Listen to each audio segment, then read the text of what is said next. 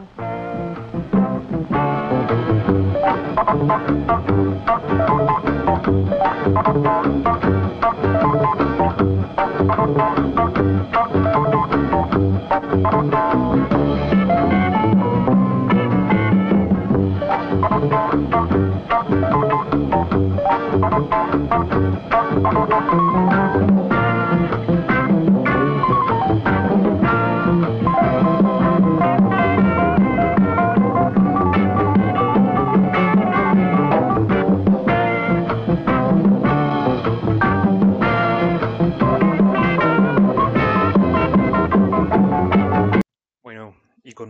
yo les doy la bienvenida a un nuevo capítulo de Audio Parásito FM. Yo soy su host y colaborador, Fabián Liébano, y esto es un nuevo capítulo de nuestro especial Década de los 60, Contracultura, Movimientos de Libertad, Movimientos Estudiantiles Antiguerra y mucha, mucha, mucha música. Hoy, después de un receso eh, no a propósito, provocado por un proveedor de Internet que es muy claro en sus cuentas, es muy claro pidiendo que le paguen, pero no es muy claro en su servicio al cliente. Entonces, acá estamos con un Internet un poco prestado y vamos a seguir hablando de esta generación crítica, de esta generación impresionante de hombres y de mujeres que dieron lugar a la contracultura, tal vez uno de los valores más grandes y más defendidos por este podcast y uno de los valores que más necesitamos rescatar en estos tiempos turbulentos y perdidos de geopolítica, de COVID y de no tan buena música. Por eso, hoy vamos a continuar con la segunda parte de nuestro especial dedicado al movimiento estudiantil y al movimiento antiguerra. No sé hasta dónde alcanzaremos a cubrir en nuestros 20 25 minutos, pero vamos a empezar. Vamos a hablar de esta generación crítica, que en este momento estaba más que todo representada en Estados Unidos, porque como ya hemos contextualizado esto muchas veces, eh, nos estábamos enfrentando a una liberación de muchas personas, que muchos jóvenes que fueron tal vez los primeros en ir en su familia a la universidad y que estaban acudiendo a la universidad en masa, creyendo que Estados Unidos era la tierra de las oportunidades y en ese momento el pequeño sueño americano se les desbarata de frente cuando se dan cuenta de qué manera viven los afroamericanos, de qué manera viven muchos, muchas minorías en ese momento y ahí tienen como una liberación, como una crítica, empiezan, se dan cuenta que los valores con los que fueron criados no son más que una pequeña mentira entonces ahí se desligan, se desligan de ese sistema de valores y empiezan a hacer una crítica.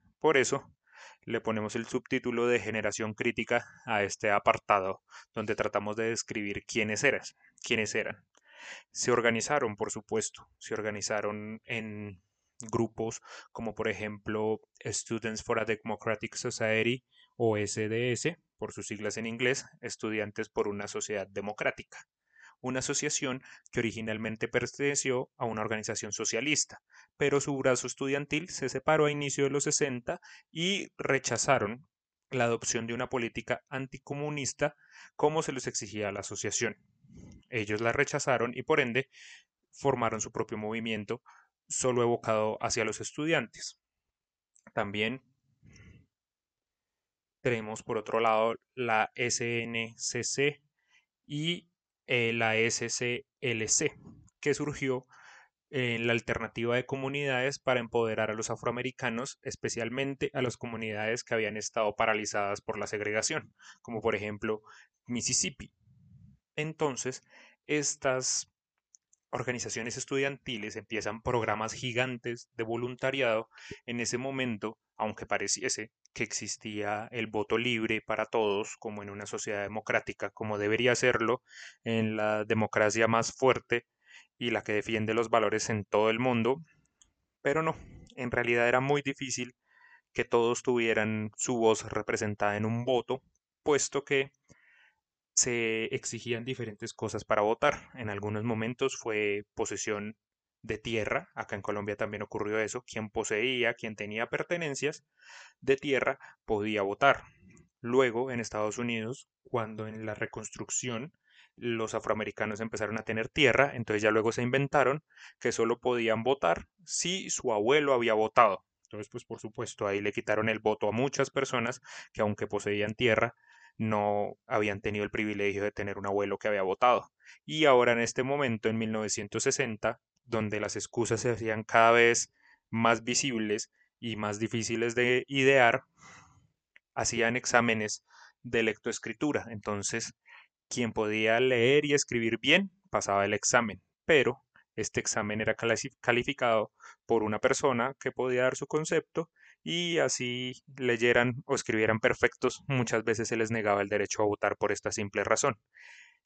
Unas de las, la SNSSG empezó talleres de voluntariado donde jóvenes, tanto negros como blancos, iban a estas, estas partes del Estados Unidos, apartado del Estados Unidos, de Mississippi, de Alabama, de todas estas partes rurales e iniciaban programas de escolarización, de alfabetización básica para adultos, para ancianos, con el objetivo de que estas personas pudiesen votar o acceder a mejores oportunidades. Tanto como estos trabajos voluntariados también se dedicaban a producir, producir cosas como el Statement de Port Huron, que este fue producido por la SDS, por los estudiantes, por una de sociedad democrática. Este fue otro de los aspectos fundamentales, porque en sus statements, en las maneras en que ellos se describían y hacían declaraciones, trataban de hacerlo en un lenguaje muy, muy coloquial, sin dogmatismos ni tecnicismos, lo cual fomentó la idea de no asociarse con ideologías y de hacer las cosas, de escribirlos de una manera muy fácil para poder que toda la gente les entendiera. Por lo cual, en esta declaración se hizo una crítica al pensamiento binario de la Guerra Fría, a esta declaración capitalismo o socialismo. Se hizo una crítica a eso y se llamó a la hipocresía estadounidense de defender y querer preservar la paz cuando la industria militar crecía a pasos gigantescos y en realidad movía la economía del país. Criticaron también el racismo, lo vincularon desde sus inicios históricos y criticaron también la izquierda, que en ese momento institucionalizada y destruida como alternativa por el estalinismo. O sea, criticaron tanto a la derecha como a la izquierda porque unos y otros en ese momento estaban igual de mal. En ese momento, en todos los momentos. También criticaron el macartismo, un sistema que había servido como excusa para destruir el liberalismo y la lucha por los derechos civiles, las uniones obreras, perdón, y que como ideología había erosionado el concepto mismo de democracia. Estos muchachos jóvenes, libres de dogmatismos, publicaron en los primeros años de los 60 esta declaración, con un espíritu optimista, por supuesto, cuando se creía que el cambio y la transformación de la sociedad era posible sin violencia. No sé, yo sigo creyendo que tenían la razón. Y esto desencadena en el movimiento del free speech o libertad de discurso, es uno de los derechos que más se pelean en Estados Unidos, uno de los derechos que más se defienden, porque como diría gran filósofo, que no me acuerdo el nombre en este momento, aunque no esté de acuerdo con lo que digas, moriría porque ejercieras tu derecho a decirlo. Entonces, claro, tenemos libertad, pero ¿qué tanta libertad y para quiénes? Porque aunque se llame free speech, tal vez hipócritamente lo aplicamos solo a quienes dicen lo que con lo que nosotros estamos de acuerdo. Esta es la diferencia que tiene en este periodo, que durante el 63 y el 64 los estudiantes en Berkeley se esforzaron y evocaron sus protestas contra la discriminación por parte de los hoteles a los afroamericanos de la zona. En esta parte, como aún no había estallado tan fuertemente la guerra de Vietnam, se había evocado los esfuerzos al movimiento de liberación. Ya luego, con los acuerdos de Ginebra en el 54 se dio fin a la guerra de Indochina. Ahí cuando paró, un poco antes de lo que estamos hablando, esta guerra que fue como la seguidilla de la Segunda Guerra Mundial y que se extendió durante casi todos los años 40, a esta guerra la siguió el movimiento de descolonización, que es la independencia de los países de África y Asia, tierras que tenían en ese momento en África y Asia, que por supuesto no habían conseguido de otra manera que jodiendo a la gente y repartiéndose el África con regla y con compás, porque eso fue lo que pasó. De hecho, si uno mira el mapa de África, se ve irregularmente geométrico, como muy bonito, como las divisiones muy cuadraditas, muy perfectas. Esto fue porque no se hicieron con fronteras naturales o con fronteras de comunidades que hablaban, sino simplemente cogieron el mapa y lo dividieron con una regla, con un compás, con un transportador y así hacían países. Entonces quedaban tribus que habían sido enemigas por años o quedaban personas que ni siquiera hablaban el mismo, el mismo idioma en un país. Y eso ha sido la madre de todos los conflictos en Asia, Medio Oriente y África hasta el día de hoy. Pero eso será para otro podcast. Hoy vamos a hablar de una confrontación tan grande que para su final, más o menos dos millones de soldados gringos habían peleado en ella. Una guerra que nunca fue declarada, o sea, nunca dijeron, hey, Vietnam, te declaro la guerra, porque esto iba en contra con todas las banderas políticas del presidente Johnson, que tenía un programa de gran sociedad y guerra contra la pobreza, que contemplaba solucionar o al menos aliviar las desigualdades e injusticias sociales que el movimiento por la libertad había hecho tan evidentes. Declarar una guerra habría sido admitir que ese programa había dejado de ser prioritario y que la empresa, que el país había dedicado a la violencia lo cual era verdad, pero no se podía admitir, por supuesto. Entonces, en esta guerra, muchos o la nueva izquierda empieza a adoptar unos héroes, nuevos héroes, como por ejemplo Ho Chi Minh, Fidel Castro, el Che, que mm, inspiraban debido a su lucha anticolonialista, que los hicieron creer en una revolución, pero pues eso ya se sabe que a medida que la guerra de Vietnam continuaba y la vida, la vida eh, política estadounidense se había movido hacia un conservadurismo reaccionario, la nueva izquierda se radicalizó y se terminó fraccionando en grupos sectarios que muy a su pesar también cayeron en dos mactismos que habían tratado de evitar. O sea, criticaron y se movieron de una manera, pero terminaron haciendo todo lo contrario conocido, me suena un poquito, tal vez la nueva izquierda, bastante reaccionaria y canceladora, muy quemadores de gente, pero defendiendo la empatía desde su rincón del mundo y su iPhone en Twitter. Tristemente es así, tristemente eh, la revolución casi siempre termina acuñando un nuevo sistema opresivo.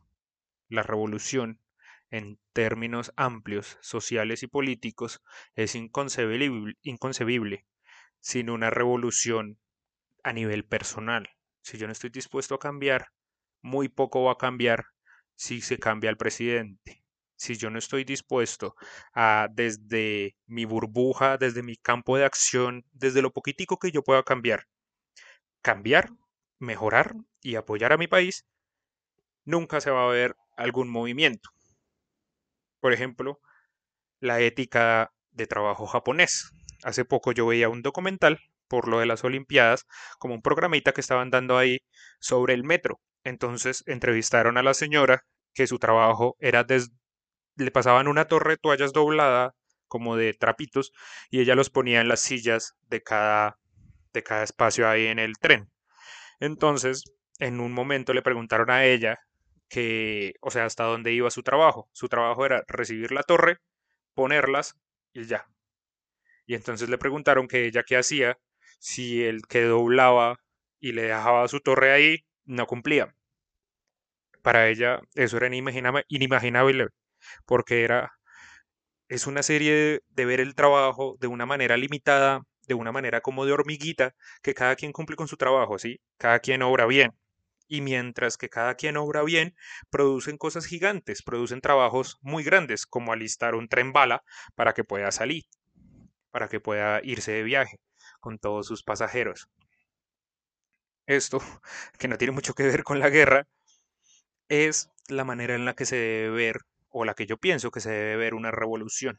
Una revolución es, primero que todo, una revolución de pensamiento, una revolución del cambio de los estándares. Es algo contracultural, pero de nada sirve cuando la revolución misma se vuelve el, se vuelve el estándar y se vuelve en sí mismo la cultura o los valores tradicionales, porque esta revolución va a terminar destruyendo el país en el que se hace, llámese revolución cubana, revolución china de Mao o revolución bolivariana del comandante Chávez. Siempre termina mal. ¿Por qué? Porque no se hace una revolución desde el punto de vista personal para mejorar el país, sino solo es un cambio de administración, como ya lo hemos dicho. Pero bueno, Hoy no es eso, hoy es Vietnam, donde la oposición a esta guerra fue la primera vez que los ciudadanos desafiaron a sus líderes en una época de guerra. Casi siempre, cuando hay guerra, se pone o se hace un llamado a la unidad nacional. ¿Por qué? Porque se debe luchar en conjunto. Como Winston Churchill le dijo a los ingleses, no tengo nada más que ofrecerles que sangre, sudor y lágrimas. Es démoslo todo por salvar nuestro país. Pero en este momento, en esa guerra tan desigual que se estaba peleando en un país que el 90% de los gringos no sabían ubicar en un mapa, o sea, cualquier país menos México, esto nos daba lugar a tantas cosas, a una crítica tan grande de que se estaban matando personas, se estaban enviando soldados blancos y negros a morir, pero los negros volvían y no se los trataba como héroes de guerra, sino como ciudadanos de segunda clase, como siempre se les ha matado. Y esto también es algo de lo que hace especial esta década, que cada quien desde su lugar trató de hacer algo al respecto.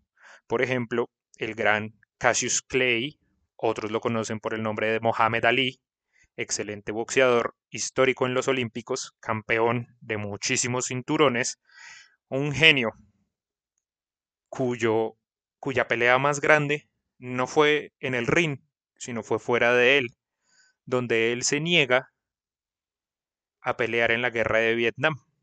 Él dice, ¿pero por qué yo voy a ir a Vietnam a matar vietnamitas si los vietnamitas nunca me han dicho nigger, palabra mala y completamente despectiva que se usa para insultar a los afroamericanos en el idioma inglés.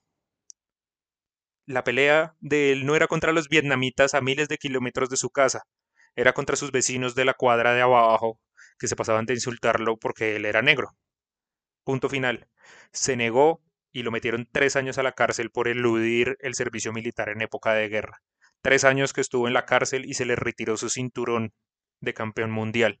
Y lo primero que hizo al salir fue recuperarlo y demostrarle a todo el mundo cómo él era un campeón y cómo este campeón usó su poder mediático para luchar por la razón correcta como por ejemplo los Beatles, cuando desembarcan dando inicio a la invasión británica, que esa la hablaremos cuando hagamos el apartado de la música en esta, en esta década, los Beatles se encuentran con, con Bob Dylan, un excelente cantautor que le entendía todo lo que estaba pasando en esa década, una persona extremadamente brillante y lo primero que llega y les dice a los Beatles cuando los conoce es como pues buena la música, pero sus letras sí son muy tontas, ¿no? O sea, fue como que I wanna hold your hand, yo quiero tomar tu mano, como que se ha dicho demasiado, ¿sí? No más baladita.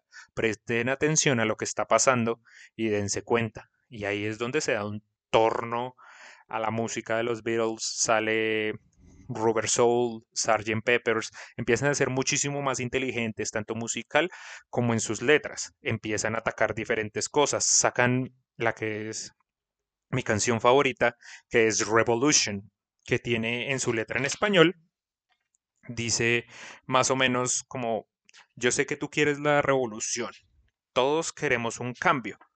Y tú me preguntas por una contribución. Bueno, tú sabes, todos queremos cambiar el mundo, pero cuando tú me hablas de destrucción, sabes que no puedes contar conmigo. Habla de... Luego dice, dices que tienes una solución verdadera. Bueno, a todos nos encantaría ver el plan.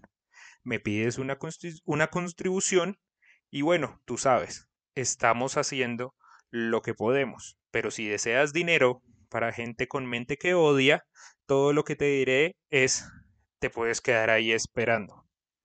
O sea, hacen un llamado a la liberación de la mente, a la no contribución a la violencia y a la revolución en los términos de la no violencia, como lo estábamos indicando antes, a un cambio en tu manera de pensar y no un cambio en la causa por la cual disparas. Porque una de las mayores contribuciones que le da John Lennon a la humanidad es con su canción Imagine, donde dice que no haya cosas para vivir por, pero tampoco para morir. O sea, que ninguna de las causas sea tan fuerte como para que tú tengas la voluntad de dañar a otro o de dejar que te dañen simplemente por defenderlas. No.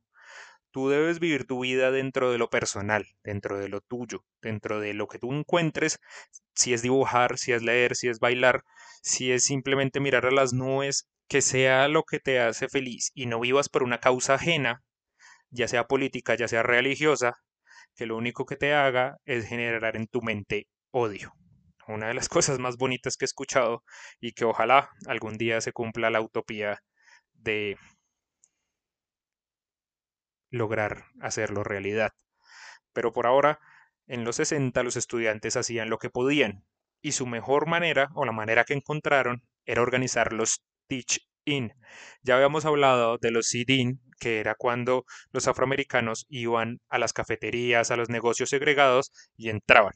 Entraban y exigían que se les atendiera. Muchas veces llegaba la policía, muchas veces los golpeaban incluso, pero acá los estudiantes organizaban teach-in, que era cuando se tomaban las universidades en las noches o algunas veces se las tomaban y las cerraban y organizaban debates.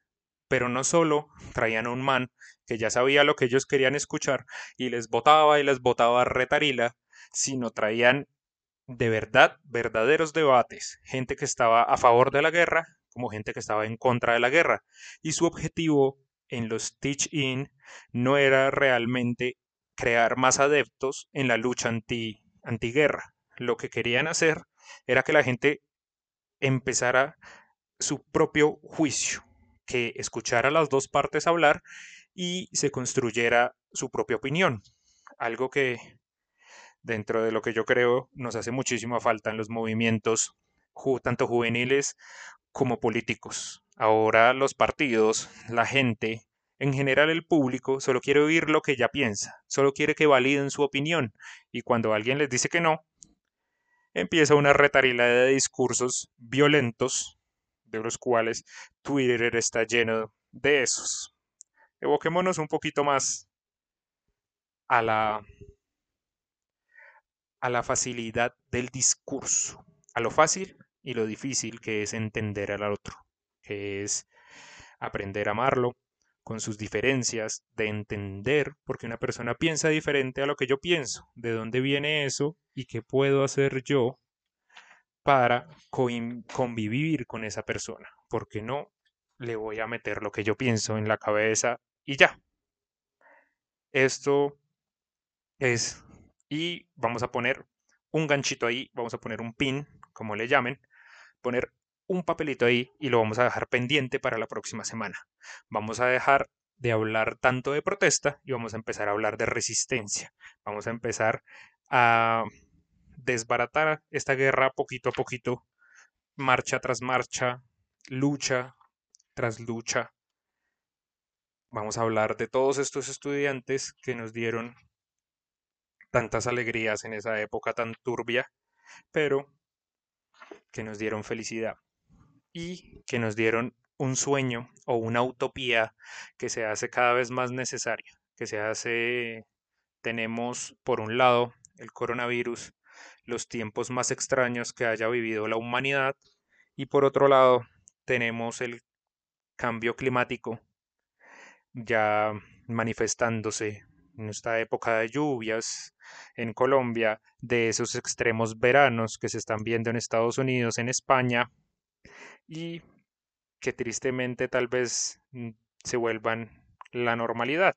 Tanto que hablamos de la nueva normalidad, esa va a ser la nueva normalidad.